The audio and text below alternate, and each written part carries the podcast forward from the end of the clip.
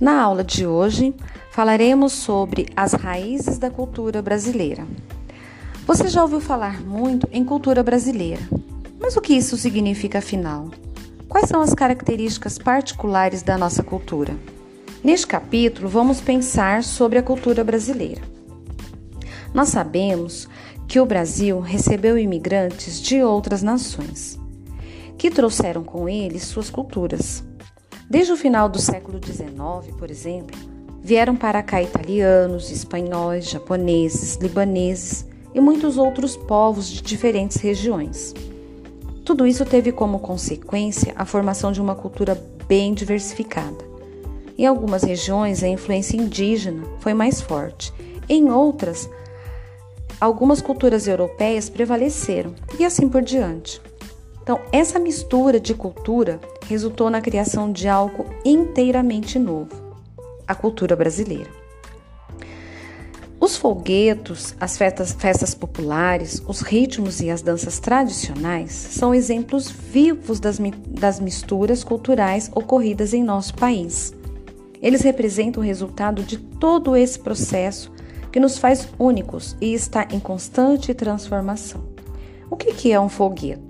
O folgueto é uma festa popular de origem religiosa que inclui dança, música e encenação. Vou dar o exemplo da cavalhada, que é uma festa de origem portuguesa realizada em todo o Brasil, principalmente nas regiões Sudeste, Centro-Oeste e Sul. Nela, cavaleiros representam as batalhas medievais entre cristãos e muçulmanos. A congada é outro exemplo de fogueto.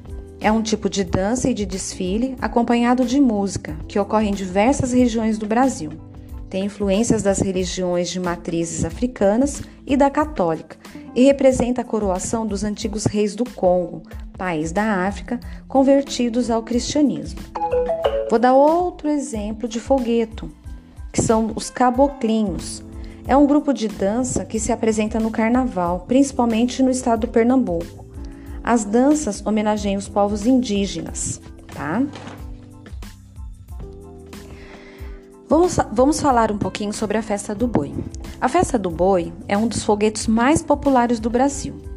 Em cada região onde ela é comemorada, a festa possui variações em seu enredo, figurino, dança e música. Ela representa, já na sua origem, uma mistura das culturas que, no, que nos formaram, a dos europeus, dos africanos e dos indígenas. Outra característica que muda de acordo com a região onde a festa acontece é o seu nome. No Amazonas, ela é conhecida como Boi Bumbá. No Maranhão, como Bumba Meu Boi. E olha, pasmem, eu não sabia, eu não tinha esse conhecimento. Mas no Rio de Janeiro também tem a festa do boi e ela é conhecida como boi pintadinho. Já em Santa Catarina, eu também não tinha conhecimento que eles também fazem essa festa, ela é conhecida como boi de mamão e assim vai com outros nomes.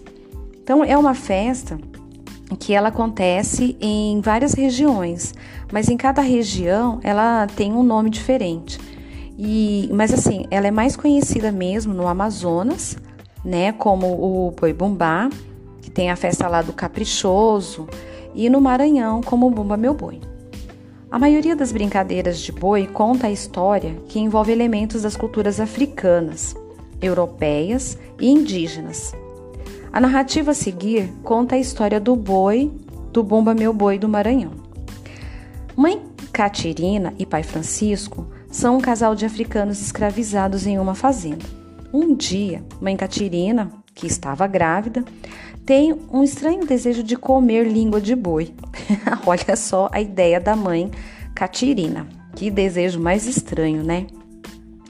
E aí o que, que ela faz? Ela escolhe um boi e pede ao marido, o pai Francisco, que a ajude a realizar seu desejo. Ele, mais do que depressa, vai lá, mata o boi para dar a língua à mulher. O pai de pai, o patrão, perdão, de pai Francisco, descobre e fica furioso e manda matá-lo. Mas, com a ajuda das rezas do pajé, o boi volta à vida e Pai Francisco se livra do castigo. Então, é, durante toda a encenação da história, até a comemoração da res, ressuscitação do boi, os brincantes, que são os, ah, os personagens, cantam e dançam, interpretando e fazendo a festa, tá? É muito legal, muito interessante. E aí, vocês têm uma atividade,